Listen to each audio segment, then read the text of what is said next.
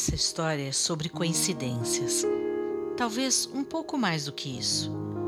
Uma coincidência especial e significativa. Sincronicidade. Avalie você.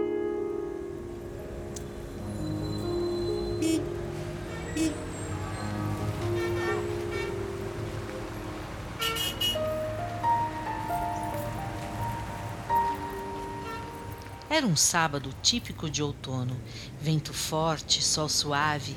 Lá estava eu cruzando as duas avenidas num momento delicioso comigo mesma para fazer o nada. Apenas respirar as ruas, obedecer aos faróis, atravessar na faixa de pedestres e subir as rampas da biblioteca. Que doce era poder estar ali para pensar aleatoriamente, ver pessoas, escrever, ler. Depois disso, o almoço ao acaso. A música tocando no fundo, as quinquilharias jogadas nas calçadas.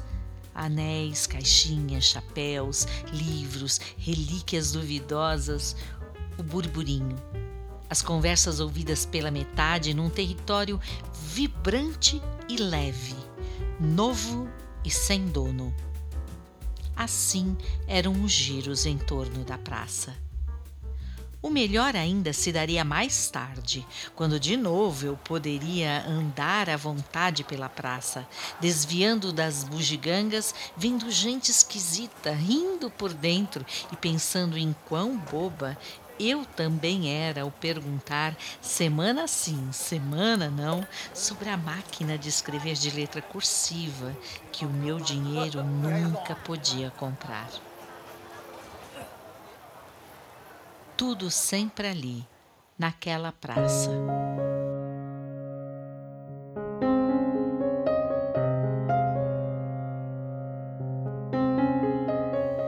Faz muito tempo que eu fui parar ali e, na minha falta de atenção para me conectar com o mundo, as coisas e as pessoas, demorei um tanto para perceber o que se dava.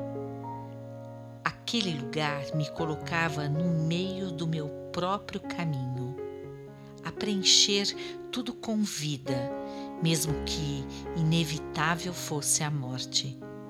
E é por isso que essa história, ao menos para mim, não tem quase nada de triste. Vamos a ela.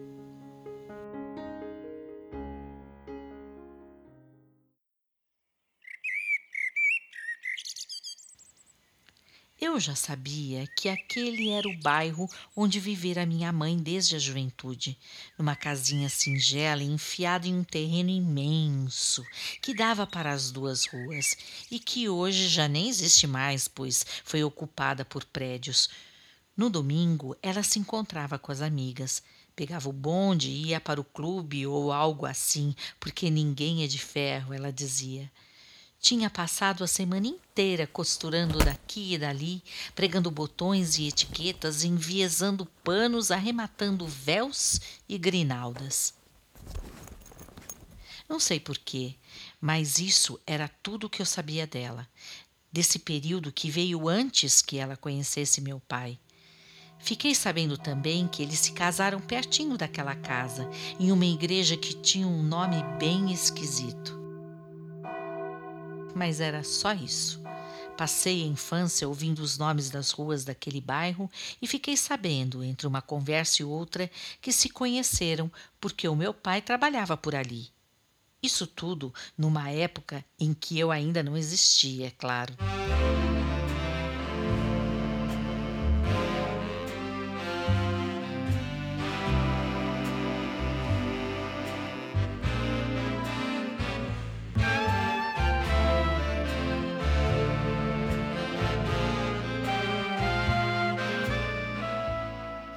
Até que veio a coincidência. Naquele sábado, pensei em ir antes à biblioteca do que à praça. Passei de frente à igreja, caminhei alguns metros e me coloquei desatenta diante do farol de pedestres, o mesmo que cruzei tantas vezes, despercebida do acaso, de costas para as coincidências.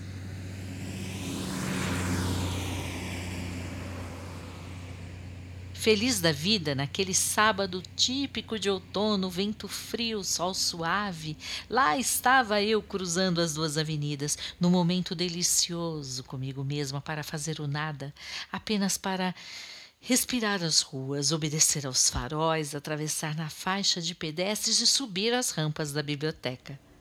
O território era o mesmo, sempre naquela coincidência semanal e recentemente familiar a igreja e os nomes das ruas. Subo então a primeira rampa da biblioteca e decido ficar por ali, aproveitando uma réstia de sol. É a área infantil e ali há um grande tapete macio com alguns livros espalhados nele. Uma bonequinha de pano está deitada sobre um travesseirinho, adormecida. Decido então recostar-me na enorme janela de vidro que separa a biblioteca daquela avenida que cruza com a outra. Sento-me, acomodo-me e, quando ia pegar um livro que trouxera na mala, viro distraída o pescoço para a direita.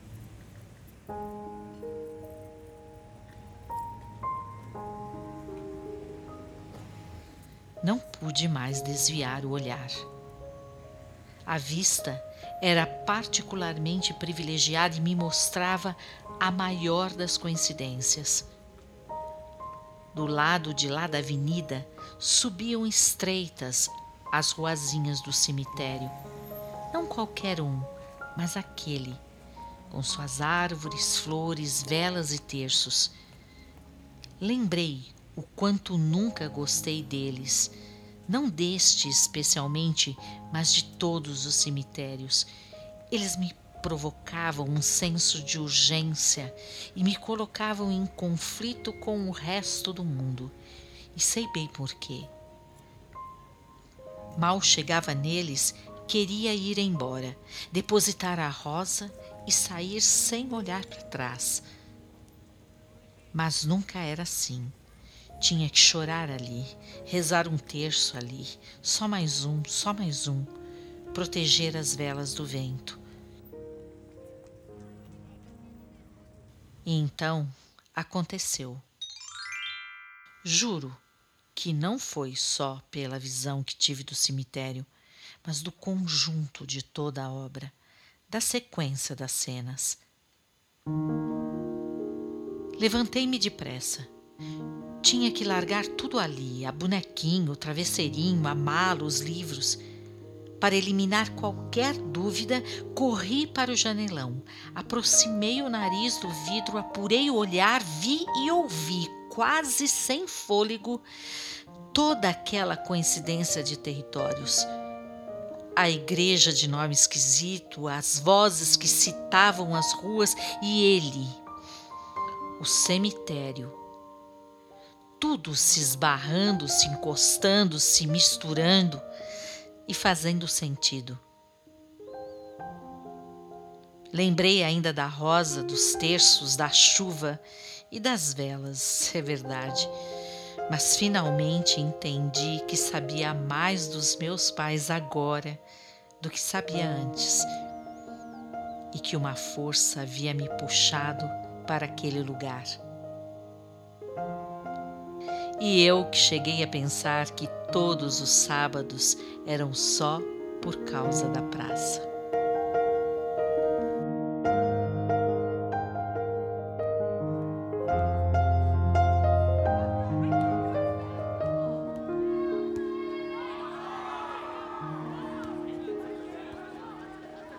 thank